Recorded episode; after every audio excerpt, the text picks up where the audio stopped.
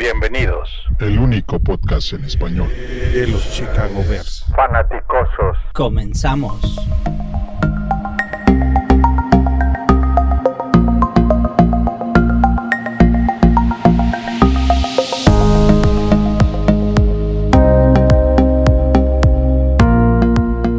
Buenas noches, buenas noches, bienvenidos a este podcast número 98 de los fanáticos, el primer y único podcast en español dedicado 100% a los Osos de Chicago, a los Chicago Bears. Y esta noche nos acompaña Master. ¿Cómo estás? Buenas noches. Muy buenas noches, fanáticosos. Ya, ya masticamos el asunto, ya está más tranquilo. Vamos a platicar. Sí, sí, eh, tuvimos que masticar mucho.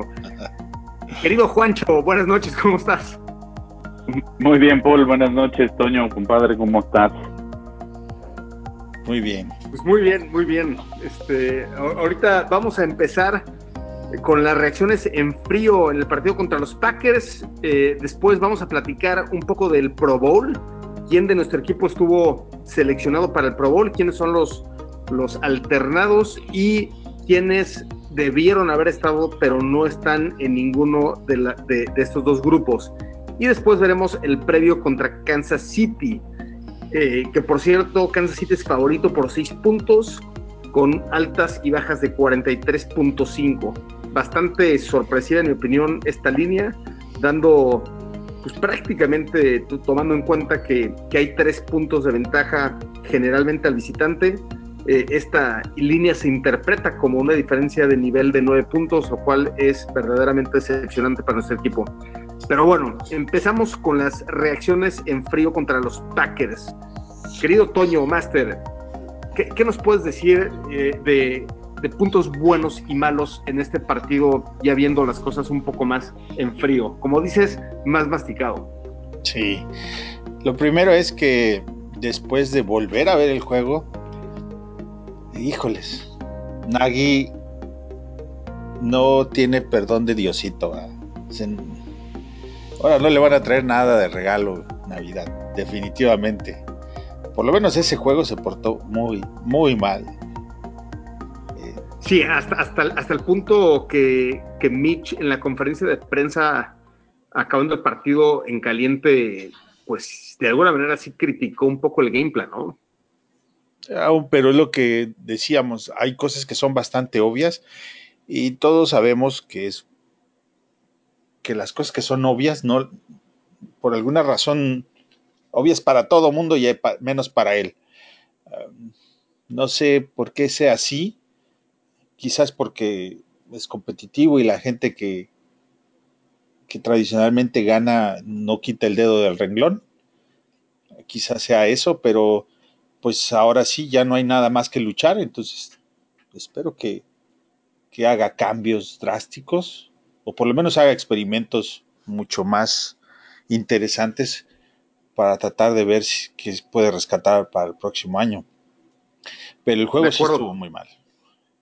Ahora, ¿qué, qué haces cuando, cuando por tierra avanzas 2.2 yardas? ¿no? O sea, claramente los partidos en los que ha avanzado bien ofensiva y ha anotado puntos, eh, de, dejamos una tercera oportunidad y cuatro promedio, algo por ahí. En este ah, caso, primero y segundo down fueron un desastre. El juego terrestre simplemente no se pudo establecer. ¿no? Ah, Montgomery. Avanzan más los cadeneros, ¿me entiendes? Dentro del campo, los que tienen la marca del, de las 10 yardas. Por favor, no, no. Eso es, eso es una burla absoluta para los mismos jugadores del equipo. No es por falta 14, de. 14 acarreos de Montgomery para 39 yardas. Aquí, Juancho, me gustaría entender desde tu punto de vista. ¿Tú ves futuro a Montgomery? Hay muchos medios, muchos expertos que ya lo dan por, por perdido como un potencial bust de, de nuestro GM Pace, esta selección de Montgomery. ¿Tú, ¿Tú concuerdas con eso o tú sí le ves futuro a Montgomery? No, yo creo que Montgomery tiene mucho futuro. Yo creo que es un chavo que, que ha demostrado que eh, tiene mucho potencial cuando lo han sabido ocupar. Recordemos que uno de nuestros grandes problemas como equipo esta temporada fue el hecho de, de la línea ofensiva. Y cuando la línea ofensiva no te, no te logra mover los, los huecos o no te logra abrir los, los huecos, pues vas a, vas a padecer, ¿no? Y, y la verdad es que no todos son un, un Matt Forte, no todos son un, un Howard o, un Walter Payton, que a todos nos encantaría volver a, a tener jugadores así que, que a pesar de que la línea no les ayudaba mucho, hacían un trabajo extraordinario. Pero cuando la línea ofensiva se portó al nivel eh, con respecto al ataque terrestre, lo vimos y Montgomery hizo muy bien las cosas. Creo que este, este año la ofensiva en general padeció mucho y, no puedes decir que, que, un jugador va a ser un bust cuando tu, tu entrenador no ayuda porque renuncia muy fácil al ataque terrestre.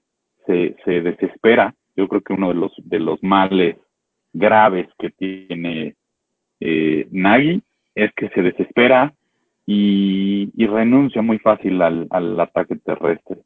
Entonces, esperemos que el siguiente año lo, lo ocupen más, le den más volumen de juego y, y que traigan a alguien más para reforzarlo, porque este año, pues a Cohen prácticamente lo ocuparon de, de wide receiver, entonces eso no ayudó mucho. Pero aunque sea eso, sí lo entiendo, ¿verdad? De Cohen como wide receiver, más que yo, yo eso lo esperaba al inicio de la, de la temporada. Lo que no entiendo es cómo sabiendo las limitaciones, porque nadie tiene que saber las limitaciones de su línea ofensiva, cómo no diseña un plan de juego, como bien lo dijo Mitch, para diversificar la presión en la línea, para tratar de, disfrazar esas deficiencias en la línea con un plan de juego que, que, que, los ayude. ¿va? El asunto de la línea ofensiva y del coreback es una simbiosis. No puede estar uno sin el otro. Y obviamente en este caso, para el corredor es, es lo mismo, pero es en tercer grado desde mi punto de vista, porque se refleja más en, en el pase, en el acarreo, es porque realmente tienen que empujar, pero nuestra línea nunca ha sido empujadora. ¿Sí? Tienes, tienes que diseñar, por eso es increíble que, que corra eh, desde shotgun, ¿sí? y no tienes, pues mete, o, o, no solamente... Formación sí, formación y que, que sí le dio resultados. ¿verdad? Entonces, como bien dice Juancho, se, se aferra.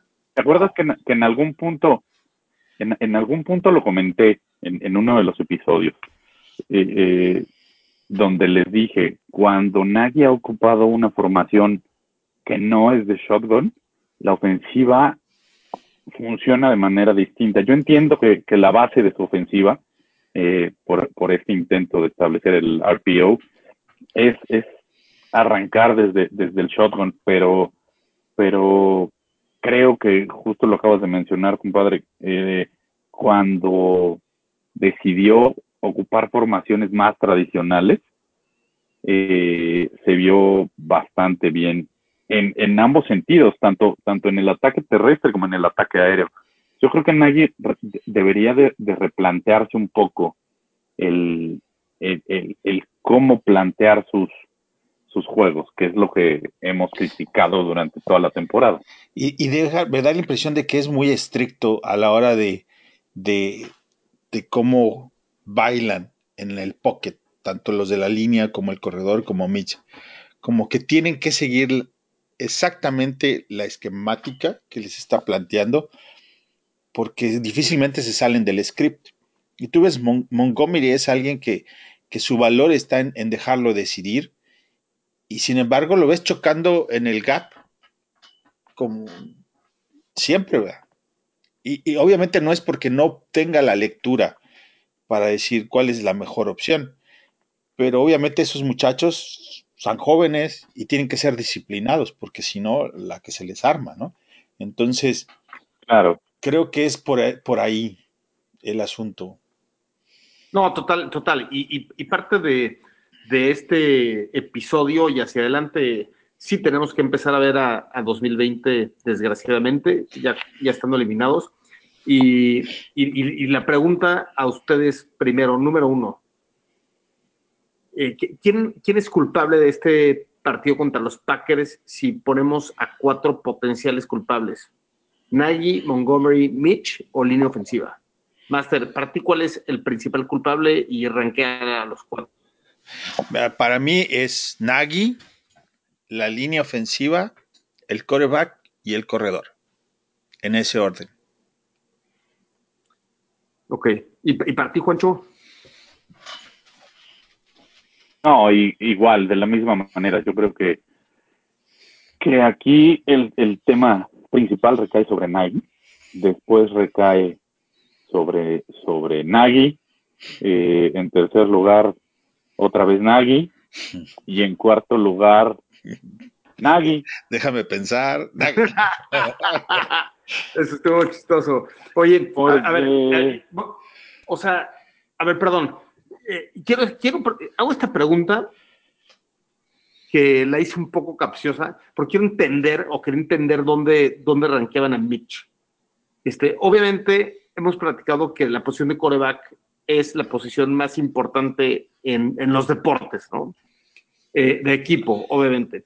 Entonces, eh, hablamos de, de que en 2020 tal vez deberíamos de tener competencia para, para Mitch o, o ya en los últimos partidos parecía que había reaccionado muy positivamente a, a- a- los problemas que tuvo al inicio del año. Entonces, a, a ver, Juancho, vamos a empezar contigo. Este, ya con, con, con estas reacciones en frío, ¿qué, ¿qué viste de Mitch? ¿Bueno, malo? ¿Y qué te llevas, en tu opinión, para 2020? Mira, lo, bueno que yo vi de Mitch durante los últimos cuatro juegos, y, me voy a enfocar en lo bueno porque lo malo ya, ya lo hemos, lo hemos tocado durante esta, durante esta temporada. Eh, lo bueno es que eh, se vio que cuando tiene confianza, que cuando el game plan se adapta un poco a- al estilo de juego en el cual él se siente cómodo, es, es un coreback bastante capaz. No estoy diciendo que sea el mejor coreback ni que sea la panacea, no. Estoy diciendo que es muy buen coreback y hace muy bien su trabajo.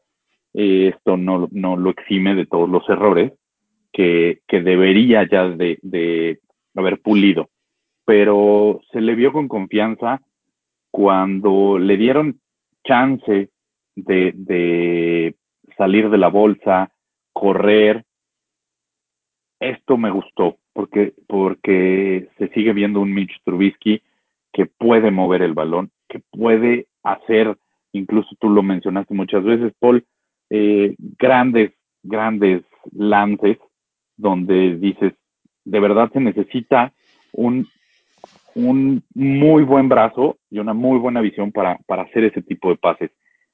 Le falta consistencia, es algo de lo que padeció, y eso es lo que me llevo. Creo que él puede trabajar eh, durante esta pretemporada en esa consistencia, en volverse más un coreback de menos altibajos, que sea, que sea, como lo dije y valga la redundancia, alguien constante.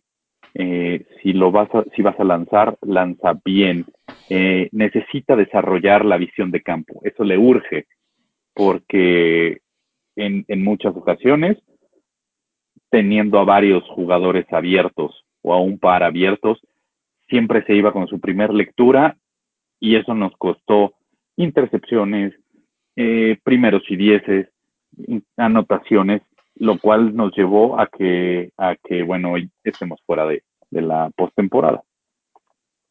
No, to totalmente de acuerdo. Yo, creo que lo acabas de decir muy bien en que la consistencia es exactamente el problema que, este año tuvo Mitch, ¿no? Donde, donde ves esos eh, esos grandes juegos, esos grandes pases, esos destellos, la verdad, de, un talento enorme que, que si, si logra abarcar eh, esta experiencia con consistencia, eh, con ese talento físico que tiene, probablemente el, como se dice, the sky is the limit, ¿no? Entonces, totalmente de acuerdo. En, en, tu caso, Master, algo que te, que te, llevas de Mitch, de este partido, eh, perdimos por Mitch, este, te llevas eh, un buen sabor de boca, obviamente tuvimos algunas series muy malas, también de Mitch incluido, algunos pases que no sabemos si fue por la, las temperaturas tan bajas que, que de plano fueron, fueron pases que, pues, que fueron muy, muy malos, ¿no? Así como casi que hasta directo fuera del campo. Entonces, ¿qué, te llevas de Mitch? Mira, la, la, tiempo de vida de, del pocket, del quarterback en el pocket, es muy corto, son dos minutos y medio en la era moderna de la NFL, y luego tienes que soltar el balón. Ya sea que. ¿Dos segundos y medio? Sí. Si te quedas más tiempo con la línea que tenemos, que ese es el gran problema que tenemos, este, empiezas a tomar decisiones que cada vez van a ser más apresuradas y menos certeras. Y entonces tú, tu vida, como la vida de Mitch, ronda alrededor de dos, dos segundos y medio para decidir exactamente a quién le va a entregar el balón. Impresionante toda la presión que tuvo todo el juego, ¿no? Sí. La, verdad, inesperado, ¿no? Sí, bueno, sí y no, que ese es mi, mi gran problema con Nagy sí sabíamos que, el ataque iba a ser con cuatro, presionar, como nosotros lo, hicimos la mayor parte del próximo del año anterior, y luego siete en dropback. si tienes a siete cubriendo y tienes presión y estás obligando al coreback que suelte el balón, pues obviamente van a salir a relucir muchas de esas cosas que en Mitch no son tan buenas. Ese es el diseño del juego que se hizo. Y a eso se refiere los de Green Bay cuando dice, vamos a hacer que, que Mitch juegue coreback. Desafortunadamente, eso es algo que no ha cambiado mucho en los últimos juegos. Contra los otros rivales se vio bien porque pues, presionaban menos y porque el pocket aguantaba más, porque se movía más, en fin, tenía más tiempo para tirar tienes que arreglar ese asunto de una u otra manera. Le tienes que dar más tiempo porque si le sigues dando la misma cantidad de tiempo, tan poco tiempo, vamos a ver resultados muy similares. Y no está Mitch en el año número 6, 7 como para leer exactamente lo que van a hacer los siete que están enfrente de él, más los seis que él tiene de este lado, en dos segundos y medio y poder entregar el balón. No lo voy a matar por eso, porque pues ahí sí te puedo decir que sí se requiere mucho más tiempo, ¿sí? Que es lo que dice Juancho, la parte de, ver todo el campo. Pero por lo menos la mitad sí lo tiene que ver. Y en ese, eh, por ejemplo, la jugada de, de correr Parelson, donde si pisó afuera o no pisó afuera, deja tú si pisó afuera o no pisó afuera y yo platicaba y decía, ese balón, ¿dónde lo, lo, tuvo que haber puesto? Lo tuvo que haber puesto por afuera, no enfrente en el pecho de, de Patterson, sino a su izquierda, para darle oportunidad a que se estire con los pies adentro del campo. Porque está viendo, lo está obligando a ver al coreback de frente. O, como Juancho decía atrás Wims que tenía una ventana, ¿no? Ahí yo creo que le dio miedo porque tenía al, linebacker de equivocarse y tirar la intercepción. Sí, linebacker de un lado y del otro el corner. Le, le, da miedo ahí lanzar una intercepción a punto de anotar, pero estuvo lanzando un par de pases. De hecho, de oh, hubo una triple cobertura que, que le mandó un balazo a Miller estando los tres defensivos encima, que son las cosas que de repente desquician de, de, Mitch, que dices, es capaz de hacer esos, esos tiros esos pases, los hace increíbles y después en, en, en, en situaciones como la de Wims, duda. Dices, hijo, mano, ¿qué pasa, no? Sí, y, y Oye, y- en y- esa de y- para, perdón, para acabar nada más, le, Sí. le dice que a Mitch, se alcanza a ver en la, en la transmisión, le dice dónde se va, dónde quiere que se acomode para entregarle el balón. Le dice, métete, métete. Le hace gestos con la mano. A mí me dio la impresión que estaba tratando de, de engañar. Dije, ahorita va a ser algo diferente. Va a correr. va a correr o va a hacer algo. Sí. No, exactamente lo que le dijo que iba a hacer a Parsons. Eso fue lo que hizo en un gap de seis yardas, siete yardas. O sea, eso sí no lo entiendo. No sé, no sé a, a- los cuántos años se desarrolle esa parte. ¿ah? Sí, de acuerdo, de acuerdo. Oye, y, última pregunta para pasar ya a, a Pro Bowl. Eh, en, en su opinión, la intercepción de Mitch, no el Hail Mary en la primera mitad, porque obviamente eso es una, eh, una intercepción que no se le puede cargar a Mitch, ¿no? Pero la, la otra intercepción del liniero defensivo, ¿es culpa de Mitch ese pase? ¿O, simplemente es una gran jugada defensiva y ya? Yo creo que fue jugada defensiva, desde mi punto de vista. Eh, lo único que, podrías tú alegar es que pues lo tiene muy cerca y pudo haberle evitado no comiendo ese riesgo. Como que anticiparse a lo que probablemente pueda suceder mal. Pero en términos concretos, ninguna de las dos intercepciones, no, no se supone que no debe de cometer ninguna de las dos, más allá de si fueron o no su culpa. También lo habíamos mencionado, no puedes ir a Lambo Field y ganar el partido si ganas la batalla, si pierdes la batalla de, de- de turnovers. Eso no va a suceder nunca. Totalmente de acuerdo. Y además de eso, de, de los turnovers que, o- que no son oficiales, pero sí son turnovers, que son las fallas de cuarto down, ¿no? Que fuimos 0 de 3. Entonces, en realidad, tuvimos equivalente a 5 turnovers. Sí, No, pero a- a- además de eso, digo, eh, y, y apoyando un poco lo que dice Toño, tú como liniero defensivo, cuando no le vas a llegar al, al coreback, tu asignación es levanta los brazos. Y el liniero corrió con la suerte de que, de que el balón le quedara ahí. Incluso si ves la repetición, eh, el balón estuvo a punto de caérsele y, y corrió con la suerte de, de poderlo de poderlo rescatar. Con las Entonces, yemas de los eh, dedos. sí, creo Sí. que, creo que Sí, exacto. la que dejó ir Nick, este, que casi se queda con ese balón, esa me parece que estaba más segura a la, a la recepción que la de este liniero, porque estaba Y la de, más y la de Fuller. Y la de Fuller. O sea, Rodgers jugó, en mi opinión, considerablemente peor que Mitch. Bueno, Green Bay tuvo solamente cinco yardas avanzadas en los últimos seis drives de- del partido. Que, que tú lo predijiste en el, en el, valga la redundancia, en el previo, ¿no? Do- Donde, donde justamente dijiste eso.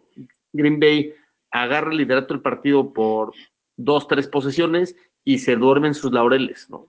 Sí, se va. Y les pudo haber, les pudo haber costado. Estuvimos a una yarda del touchdown. Pues bueno, Sí. Vámonos, vámonos directo al Pro Bowl. Eh, fueron seleccionados al Pro Bowl, queridos fanaticosos, Khalil Mack, Cordarrelle Patterson y Eddie Jackson. Y los alternos que fueron seleccionados por el equipo de los Chicago Bears fueron Kyle Fuller, Tariq Cohen y Eddie Goldman. Y muchas felicidades a los tres jugadores que fueron seleccionados, muchas felicidades a los tres alternos, pero está el tema de Allen Robinson. Entonces, me gustaría empezar, eh, número uno, eh, ¿están de acuerdo o no están de acuerdo que no hayan seleccionado a Allen Robinson? Como primera pregunta. Y segunda pregunta, eh, el, equipo de los, de los Chicago Bears que podía seleccionar tres alternos, ¿hizo mal en no poner a Allen Robinson en esa posición? ¿Qué, qué opinas, mi querido Juancho? Mira, de entrada, yo creo que este año Eddie Jackson no merecía estar en el Pro Bowl porque no tuvo una temporada de Pro Bowl. Y, y bueno, entiendo que mucho, mucho de esto se debe a la mercadotecnia, porque una parte eh, se decide gracias a los votos de los aficionados y, y otra parte a los votos eh, de, de, gente de la NFL y, gente especializada. Para mí, eh, él no debería de estar y debería de estar Allen Robinson. Pero lamentablemente, pues aquí los que los nosotros no somos los que decidimos. Y, de igual manera en los alternantes, yo creo que Fuller tampoco merecía estar ahí. Y, y Allen Robinson sí merecía estar como, como alternante. Porque a pesar de la pobre temporada de Mitch Trubisky, Allen Robinson jugó de maravilla este año. Incluso, digo, si, si lo ves fríamente, las mil yardas de Allen Robinson es una tercera parte de la producción de, de Mitch Trubisky. Entonces, quiere decir que, que el ataque aéreo de los Bears prácticamente fue Allen Robinson. Totalmente cierto. ¿Algún otro jugador que, que, consideras que debió de haber estado seleccionado para el Pro Bowl o como alterno? Este año no. No, la verdad es que posiblemente Rockwan Smith, si no se hubiera lesionado, yo lo hubiera puesto en los, en los alternantes. Pero de ahí en fuera, ningún otro.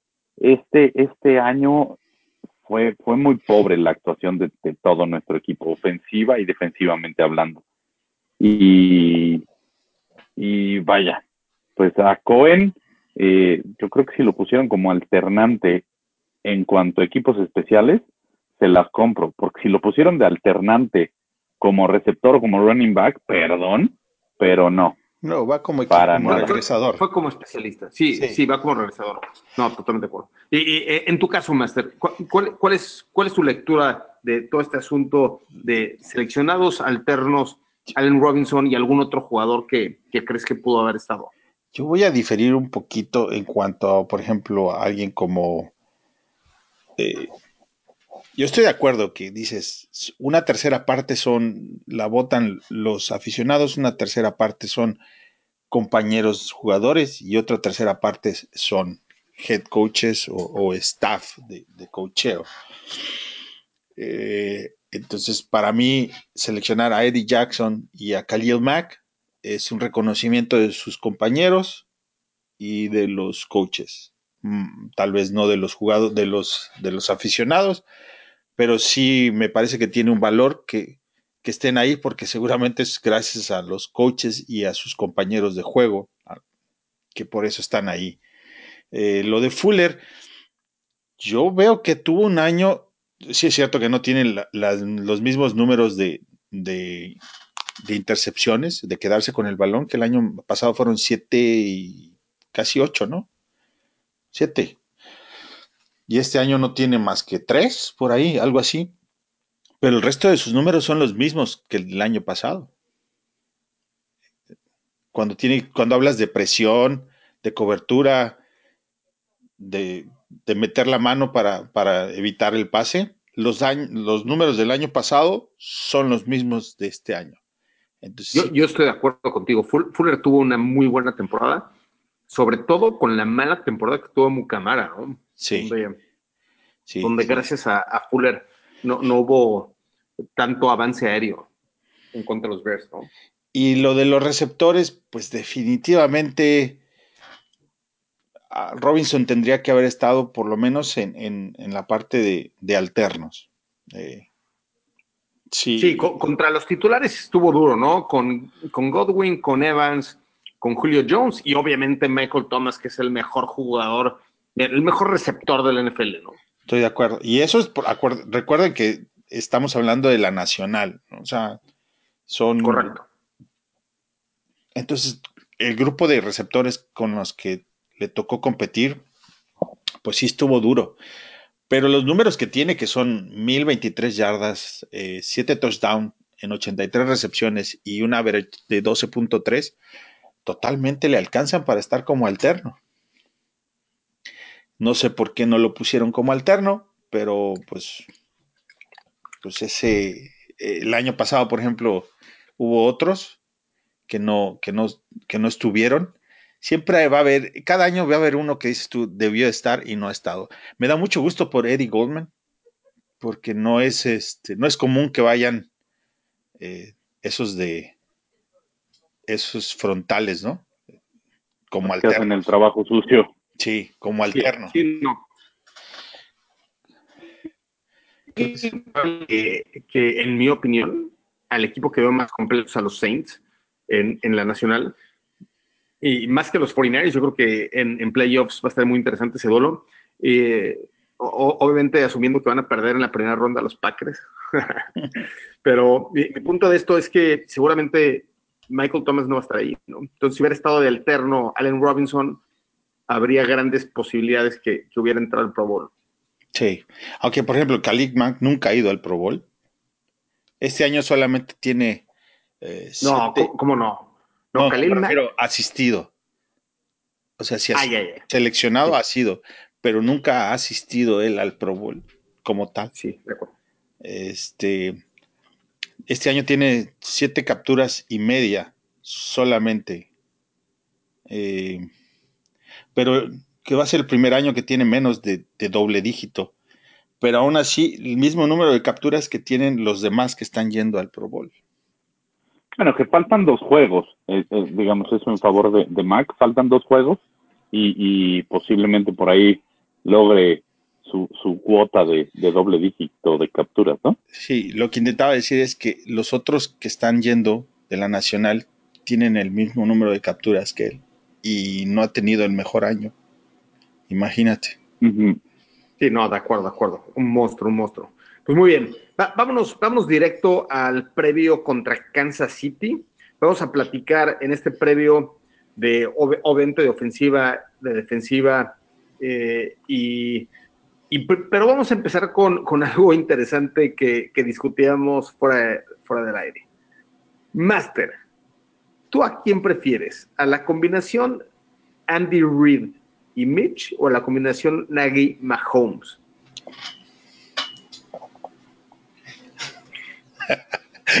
Yo me quedo con Mahomes y con Nagy. Interesante, interesante. Mira, este es como el, la vez te ha tocado un limón, tienes un, un, exprimidor así grandote de fierro duro, fuerte, ¿verdad? le das y le das y le das y no sale nada. Por más que le des, le des y le des. Le das con fuerza, el exprimidor es lo mejor del mundo, pero no sale nada. Yo siento que más o menos es el asunto con, no importa qué coach le pongas a, nuestro coreback, creo que lo que va a salir no es tanto como nosotros esperamos. Ok, ok. Obviamente ahí despedimos. Ahorita tendré que, tendré que traer una analogía diferente, pero, pero bueno, pero interesante, ¿no? Interesante. Nagy Mahomes, claro que sí, se parece una, una combinación que en realidad sí existió. Esa combinación sí existió.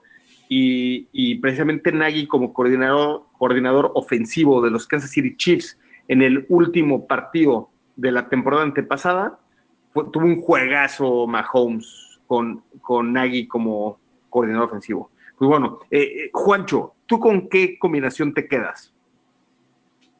Yo me quedo con la combinación de Andy Reid y Mitch Trubisky. Y no por el coreback. No, no, no por el coreback. Yo me quedo por, por, por Andy Reid. La verdad es que sí, el, el juego que mencionas, Paul, de hace tres años, eh, perdón, de hace, sí, tres años. Eh, Mahomes tuvo un juegazo, pero el que acabó arruinando todo fue Nagy, por su mal manejo de juego. Y creo que, exactamente. Entonces creo que, que yo le doy aquí más crédito a, a Andy Reid. Y si tú ves, Andy Reid llevó a, a los Kansas City Chiefs con un Alex Smith, que es alguien con más experiencia que Mitch, pero muy similar en cuanto a las aptitudes.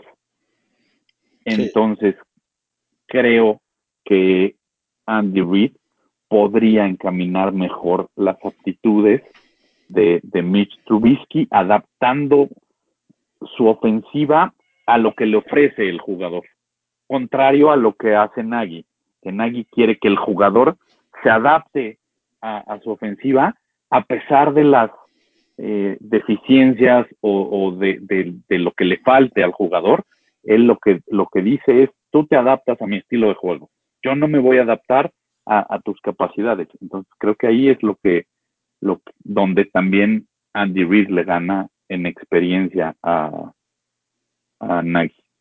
No, sí, sin duda Andy Reid ha sido uno de los mejores head coaches de la NFL de los últimos 15 años. Entonces entiendo perfectamente tu, tu selección por ahí y, y, obviamente Mahomes, el mejor jugador de la NFL o el jugador más valioso en la temporada 2018 que, desafortunadamente no pudo llegar al Super Bowl y darle a Andy Reid ese anillo que tanto eh, ha, esperado. ¿no? Eh, yo me quedo con la combinación Andy Reid-Mitch también. Y, me quedo con, esa combinación porque yo, yo realmente creo en Mitch. Yo, yo, creo que estuvo una situación muy complicada eh, al inicio con Logains y Fox. Eh, no tuvo un mentor tipo Mahomes con Alex Smith. Este, simplemente le tocó un poco bailar con la más fea en su primera temporada y, después, en, obviamente, no tiene el, nivel de juego en colegial de, de Mahomes, ¿no? Este, yo, yo creo que ahora viene la parte interesante de Mitch, no, nadie queremos escuchar eso, ¿no? Que su cuarto año sea el, el que realmente empieza a subir su nivel Mitch, pero yo, yo definitivamente creo eso. Pues muy bien. Mira, espérame. Eh, ahí, por ejemplo, quiero, vale, creo que vale la pena apuntar. Entiendo el punto de, de, de Andy Reid, pero del juego que mencionan. Pero si se fijan hacia atrás, Andy Reid ha tenido chokings espectaculares. Digo, la, sí, ese, ese juego contra Nueva Inglaterra no estuvo, el del año pasado no estuvo Nagy y fue choking absoluto. O sea, no es nuevo para Andy Reid que, que a la hora sabrosa se le olvida todo. Hasta hacer, pedir tiempos fuera. Ah, pues también, entonces lo aprendió re bien Nagy. Estoy de acuerdo. No, no, no estoy diciendo que, no estoy diciendo que, pero no, no me diga que, que Andy Reid le va a sacar lo mejor al jugador, porque Kansas, digo, eh, eh, en Kansas eh, pasó cinco años antes de que Alex Smith, cuatro años antes de que Alex Smith tuviera números decentes para, para Kansas. Y fue un solo año, lo revaloraron y lo vendieron a Washington, porque tenía a alguien mejor atrás. O sea, no, no es como que, por ejemplo, Deshaun Watson entró en la misma mecánica que, que, Mitch, donde entró al primer año, al ruedo, y... Mira, lo, que es cierto es que tu decisión es la, más potencialmente certera, ¿no? Y, eh, siempre hay que dar, bueno, siempre hay que dar, quedarse con el jugador, desde mi punto de vista, ¿sí? Porque, por ejemplo, vemos a Matt LeFleur. No, digo, nadie puede decir que Matt LeFleur es, es como Shanahan. Sí, de la escuela. al, contrario, ¿no? o sea, él ha, logrado que Aaron Rodgers juegue mal. Pero eh, eh, gracias al jugador tiene una posibilidad de ganar. Con todo y que ha jugado bastante mal. Sí. Pero, pero algo que ha hecho Matt es saber adaptar su juego a los jugadores que tiene. Porque, ¿qué, ha hecho? Establecer el ataque terrestre, que de por sí con, con Rogers eh, siempre, siempre tienes esta ventaja por el jugador, como lo mencionas, pero Matt LeFleur ha adaptado su juego a, a, basarlo en, el ataque terrestre. Entonces, porque él sabe que una de sus, de, sus debilidades son los receptores. Y por mucho que tengas a Rogers con, con, con los receptores que tienes, no vas a hacer mucho. Entonces, yo creo que es combinación. O sea, yo entiendo, entiendo la desesperación que ya tenemos con Mitch, muchos. No porque es por incluso Mitch. yo, yo ya, ya estoy desesperado por, por, por lo que, por lo que demuestra que lo acabo de mencionar hace, hace un momento, que es inconsistente, eh, y, y, pero creo que la combinación no está funcionando. Oh, Porque tienes a un entrenador Sí. tienes, tienes a un entrenador, ¿no? Que, que si no logra a- adaptar al jugador a su estilo de juego, se frustra y entonces reduce su, su libro de jugadas, que al- en algún podcast lo comentamos, ¿no? Esta, esta cartulina que trae Nagy, hubo un momento en el que la veías prácticamente en blanco. Creo que redujo el, el número de jugadas a 10, yo creo. Dos terceras partes, y, y- parece. y lo hizo porque no le quedó de otra que volverse a adaptar al jugador, pero después de, de ocho jornadas. Sí, pero ahí diferimos en lo que significa adaptarse al jugador. Pero bueno, eso no es lo importante. Mi punto es que para mí es más importante siempre el jugador y yo voy a tomar siempre al mejor jugador. Y como la combinación era el mejor jugador con Nagy, pues agarro esa. Sí, de acuerdo. Lo que es un hecho es que si ahorita hubiera habido un redraft de, de 2017, sin duda Pace seleccionaría a Mahomes, ¿no? Yo creo que eso eh, hasta a mí me cuesta trabajo O a decirlo, Watson. pero yo, yo creo que a Mahomes. No, pues sí. Pero, pero Watson es buena, buena, buena opción también. Pues muy bien, vámonos, vámonos eh, a platicar de lleno al duelo ofensivo de Bears contra la defensiva de Kansas City. Master, ¿cuál, es tu expectativa de este duelo? ¿Qué, qué, qué te interesa ver en el campo? Yo creo que van a salir deseosos de, por lo menos la parte de la defensiva, deseosos de demostrar una vez más que, que ellos son ese grupo del cual ah, no, no va a permitir que vengan y les, los apaleen, ¿no? No, yo espero que salgan con mucho, mucha agresividad, esa es la palabra, ¿sí? Por todo lo que se ha dicho. Este es un juego de morbo. Todo el mundo quiere ver qué tantos puntos nos puede, hablo fuera de Chicago, ¿no? La liga, qué tantos puntos puede meter el maestro al alumno y el coreback que no seleccionamos al coreback que sí seleccionamos. Y creo que la defensiva no, no, no va a permitir que, o por lo menos va a intentar que eso no suceda. Hicks dijo que él va a jugar. Eh, por fin, Danny Trevitan está en ER, ya. Sí, correcto. Eh, no sé cuál era el drama y el misterio, pero en fin. El asunto está en que sí creo que la defensiva va a salir a, hacer todo lo posible por que Mahomes no tenga un buen juego. Eso es lo que espero. Más por, por orgullo profesional y deportivo, ¿no? Como Hicks definitivamente va a jugar con dolor, pero ahí va a estar. No sé qué tanto sea bueno eso, pero, pero bueno, sí, ya lo habíamos platicado, un jugador de ese calibre no, le vas a, no lo vas a poder sentar. No, y, y, realmente está ahí porque no se puede agravar, o se piensa, por lo menos que no se puede agravar esa lesión, y que después va a tener toda la el, off-season como para poder quedar bien. Eh, ¿tú, ¿tú, qué esperas de, de, este partido, querido Juancho? Pues yo solo espero que no hagamos el ridículo,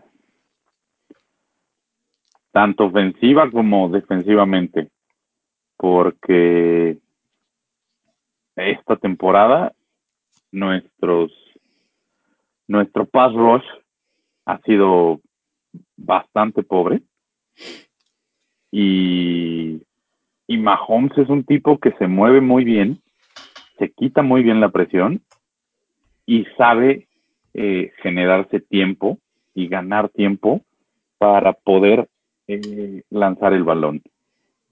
Y creo que, que lo hemos visto en un par de ocasiones durante esta temporada, cuando nos enfrentamos a corebacks de ese tipo, nos ha dolido.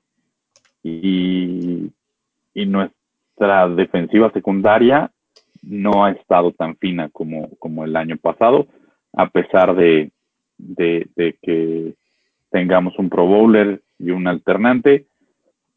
Yo sí veo que, que el estilo de juego de los defensive backs este año ha sido ya permitido demasiadas yardas. Eh, y gracias a eso es que en muchas ocasiones la defensiva se ha visto, se ha visto mal.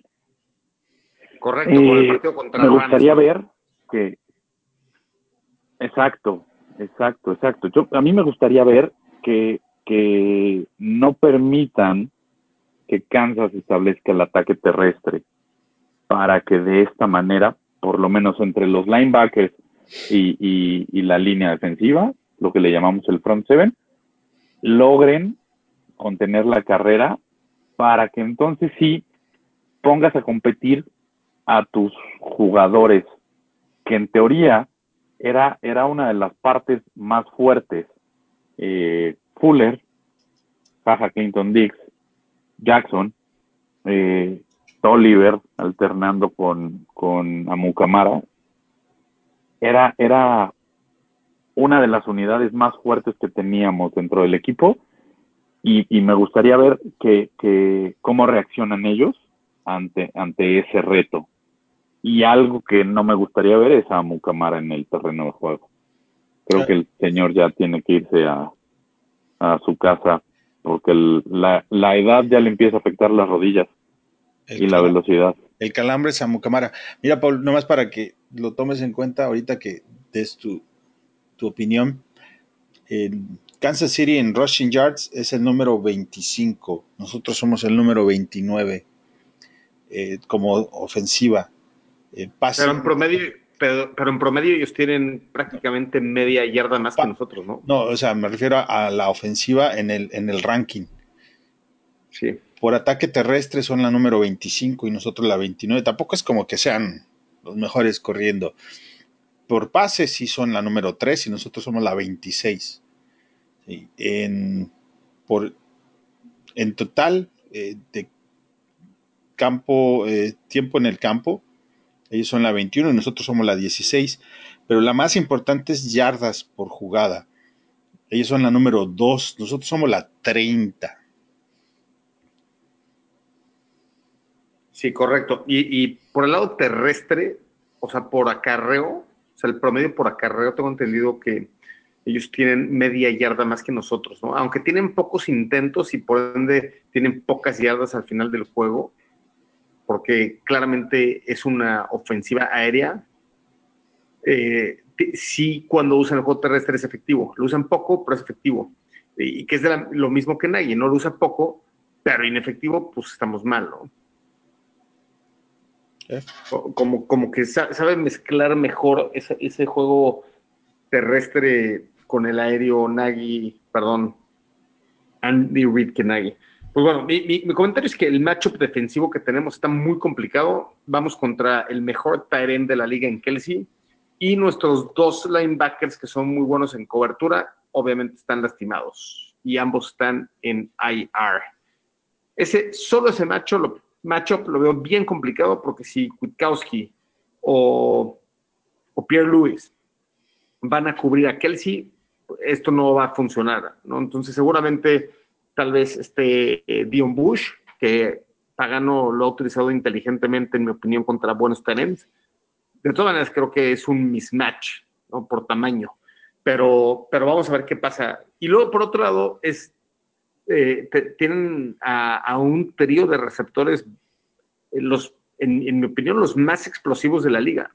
En Tyreek Hill, Macaulay Hartman y, y Sammy Watkins, ¿no? Que, que, curiosamente, cuando firmamos a Allen Robinson, los dos receptores que, tenía como posibilidad de entrar a, a los Osos de Chicago eran ellos dos, Sammy Watkins y Allen Robinson, y en mi opinión seleccionamos al correcto, ¿no? Sammy Watkins no ha tenido el nivel de éxito que Allen Robinson, pero también ha tenido del otro lado a Tyreek Hill, ¿no? Entonces, eh, yo, yo, creo que va a, estar, va a estar complicado, como lo dijo Juancho, este, este matchup de la defensiva. Del lado ofensivo, es un enigma nuestra ofensiva. Depende mucho del game plan, del play calling y, en mi opinión, eh, repito, la, la, repito y hago eco de pasados podcasts, Mitch le ha dado la vuelta a la temporada, ha estado entendiendo mejor eh, cómo manejar el momento, ha estado pudiendo ver mejor el campo y en mi opinión no hay ninguna razón por la cual no pueda tener un buen performance ofensiva. Y creo, creo que este es el primer partido que, que, realmente se va a definir con un alto puntaje, ¿no? Aunque tal vez el clima juegue cierto factor ahí, yo creo que altas bajas en 43.5 está muy bajo. Yo creo que este es un juego que debería rondar en, en 30-25 o algo, algo similar, ¿no? Eh, pues bueno, llegando, llegando a esto, vámonos, vámonos directo a el pronóstico del partido. Máster, ¿cuál es tu pronóstico del partido? Mi pronóstico del partido es que sí creo que nos van a ganar.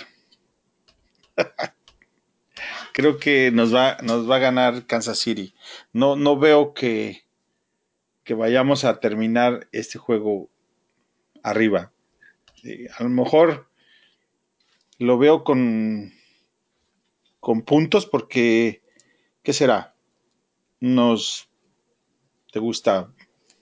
28, 20, algo así, pero creo que lo perdemos. 28-20 y además no cubrimos la línea. Ok. Eh, este es el primer partido que, que predices que, que, van a perder los Bears o en algún otro partido también lo dijiste. No, es el primero. Es el primero, ah, yo también. Bueno, ya, ya, me, ya me mordí la lengua. Ok.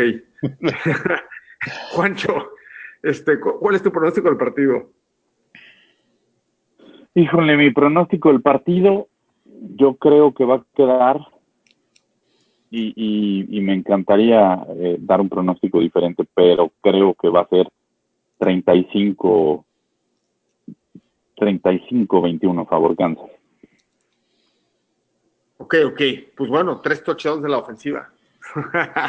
Nada malo. Vamos a ver, vamos a ver el lado positivo. Ok, este, voy a ir en contra de mis de morderme la lengua y ahora voy a decir que sí vamos a ganar, sí vamos a ganar. Tenemos que ganar y vamos a ganar 31-28. Va a ser un gran partido. Mitch va a estar a la altura de Mahomes y pues, a callar a, los medios nacionales, ¿no? Pues este. Pues, este, este, este, este, no sé, pero este, no tengo más que decir, güey. Este es el supertazón de los jugadores de los Osos de Chicago este año, ¿no? No, era el año, era el juego pasado, sin duda. Era el yo, yo, creo que es, ese partido es eh, obviamente el más importante por, por razones obvias, pero, este, este, este es, que, es, el que quieren de, de, de, como medios nacionales, van a estar Sunday Night. Oh, pero eh, hay, hay, demasiadas eh, es que, cuestiones que ensalzan este juego, ¿no? Oh, sí, estoy de acuerdo. Ah, el, Super, el Super Bowl para los osos de, de, Chicago este año, para los jugadores, era la semana 1. Yo estoy de acuerdo. Era el, jue el era el juego, juego más esperado por todos, por todos en la liga, por todos los medios era el partido con el que abrías la temporada después de años de, de, jugarlo entre el último campeón y algún otro buen rival. Deciden, deciden hacerlo con la rivalidad más añeja y fue un partido pobre, pobre, pobre, pobre. Y, y ambos equipos. Sí, pero aquí yo no, yo no, yo no voy a, a ver hacia, hacia el lado de los queseros creo que el Super Bowl para nuestros jugadores era ese juego. Sí, ahora yo voy, voy a explicar el por qué dije este es el Super, Super Bowl de los jugadores. Porque no puedes pensar que algún partido de la temporada regular es el Super Bowl si sigues contendiendo para llegar a playoffs. En el caso de ambos partidos contra los Packers, todavía teníamos posibilidad de playoffs. Entonces, no estamos matemáticamente eliminados. Por ende, ahorita que esto ya, ya se dio, pues ya, ya este, es, en mi opinión, el partido que, que quieren ganar por Mitch, por Nagy. Sunday night se quieren ver bien. otros juegan por sus contratos también, donde pues, todo el mundo los va a estar viendo. Entonces, en mi opinión, por eso lo comenté, porque mientras, mientras estés contendiendo, es un partido muy importante de temporada regular. Pero, este partido ya no tiene relevancia de temporada regular. O sea, el, tiene relevancia de otro tipo. El asunto es si el, el, esfuerzo de los jugadores va a ser mayor en un juego donde se donde prácticamente si pierden quedan eliminados versus a un juego donde viene Kansas City en Sunday Night. Muchos jugadores se juegan contratos a partir de este juego, en mi opinión. Oh, pero, a ver, ¿dónde, desde mi punto de vista, los jugadores, y esa es gran parte de mi queja sobre esta ofensiva en general, no solamente sobre el coreback, que no pueden ganar los juegos que tienen que ganar, los obligados a ganar, los necesarios a ganar. Y no es nuevo desde el año pasado. Entonces, no me puedes decir que, por ejemplo, el Super Bowl era. era. Este. Es que mañana vamos a ir al estreno de Star Wars y están desfilando con los disfraces aquí. ¿Te, vas a poner el disfraz de Ewok?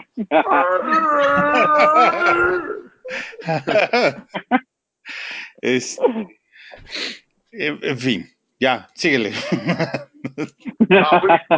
Pues bueno, eh, pronósticos atrevidos, Master. No, pues sí, tres touchdowns de Mitch. Vámonos. ¿Por tierra, por aire o.? son tres como. Combinados. Combinados. Pero eso está fácil, ¿no? No. Digo. Ay. No, tres de los últimos cinco partidos ha tenido tres touchdowns. Sí, pero siempre y cuando tengas. Yo, yo llevo, llevo cinco semanas seguidas poniéndolo en mi equipo de fantasy, bueno, en mis varios equipos de fantasy, y, me ha dado muy buenos triunfos, querido Mitch.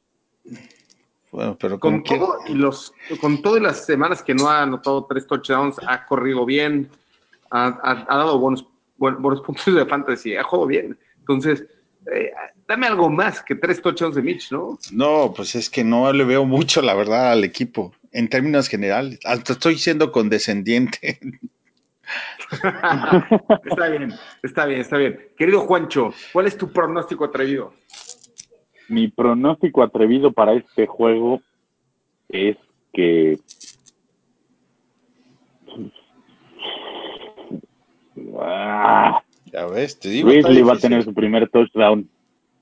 Ridley. Está, interesante, está interesante. lástima que, se le fue esa, esa, ese, lance en tercer y down justo antes de esta jugada casi milagrosa que acabó la yarda uno, ¿no? Eh, ahí hubo un tip del balón de los defensivos de Green Bay y estuvo a punto de hacer esa recepción para touchdown que hubiéramos, nos hubiéramos quedado dos puntos ahí con cuatro o cinco segundos todavía, ¿no? Ese pase, Sí, ese pase que tuvo que haber agarrado contra Green Bay, ¿no? El que le cae de rebote. Sí. Pero se tuvo que haber quedado con él, ¿no? El, no, el tema es que él ya, ya se había pasado. Si ves la repetición, él ya se había pasado y entonces al momento de voltear ya no alcanza a meterle bien las manos por la inercia de la jugada, porque con el tip de los de los defensive backs de, Green Bay frenan el balón y entonces él, él, si lo ves, tiene que, tiene que voltearse y tratar de hacer por el balón hacia atrás. Eh, creo que era un tanto complicado y, y, yo creo que ya no lo esperaba. No, no, sí, eso, eso, eso. O sea, yo, yo, yo, concuerdo con Master porque exactamente eso, no lo esperaba. Cuando su trabajo ahí era esperarlo. O sea, las probabilidades eran bajas que le llegara el pase así. Sí, no, porque el pase no iba dirigido a él. Entiendo lo que dicen, entiendo el punto de los dos, porque al final tú estás ahí para cualquier situación, pero, pero, vaya, es un chavo que recordemos, ¿lleva cuántos partidos jugando? ¿Cuatro? Sí, estoy de acuerdo. No, y muy pocas, muy pocos drives, ¿no? muy pocas No oportunidades. tiene ritmo, entonces no le puedes exigir una reacción de la misma manera que, que se lo hubieras podido exigir si el que hubiera estado en su lugar era Allen Robinson. Sí, Ahí no, sí te es, digo- es cierto, Ajá, es es como cierto que era difícil, pero, Sí, no, pero se no pudo lo- haber quedado con eso. no lo quise decir como exigencia, sino como reacción de un receptor. No, no, no, entiendo, o sea, entiendo, no, no la exigencia así de lo tenía que, no, si- sino, sino, o sea, la chamba del receptor, pues al final es, es cachar los balones. Entonces entiendo, entiendo esa parte, pero te digo, si, si consideras que es alguien que no trae mucho ritmo, que ha tenido muy pocos, muy pocos eh, drives y que lleva cuatro partidos jugando, pues yo creo que, que lo que ha demostrado o lo poco que han dejado que demuestre, porque tampoco es que le estén tirando como muchos pases, creo que no lo he hecho mal y por eso me atrevo a decir que va a tener su primer touchdown. Sí, no, no. eh, ojalá, ¿no? Ojalá. Pues bueno, mi, mi reacción es que el tight end eh, va a tener 100 yardas y dos touchdowns. Kelsey, ay, no, perdón, perdón, no es un podcast de los Kansas City Ese está, no es de nosotros. No, no, no. Perdón, cero recepciones para cero yardas. Nuestros Terens. me, me voy a ir y, voy a, pegarle al mismo tambor. Anthony Miller. Me quedé muy cerca la semana pasada cuando dije 150 yardas y un touchdown. Esta vez voy a decir Anthony Miller arriba de 100 yardas y dos touchdowns. Creo que es algo que, que, que- que realmente ha sido impresionante ver su desarrollo en los últimos cinco partidos y yo creo que sigue con, con esa temática nuestro querido Anthony Miller, que ha sido una, una gran, gran base para el 2020 y hacia adelante. Pues bueno, eh, damos nuestros handles de Twitter. Master, empezamos contigo. Arroba IM Contreras. Perfecto, perfecto. Juancho, en honor a Walter Ar- Payton. Arroba JuanchoName34. Gracias a Sweetness. excelente, excelente. Pues bueno, con ustedes, Paul, arroba Oso Chicago, ahí los espero y desearemos compartir todas las reacciones después del partido. Obviamente estaremos en las reacciones en caliente posterior al partido y les traeremos en una semana más el último previo contra los vikingos, donde intentaremos hacerles la maldad y adelantándome un poco. Pues bueno, un fuerte abrazo a todos y a disfrutar el juego. Bear down, Chicago Bears.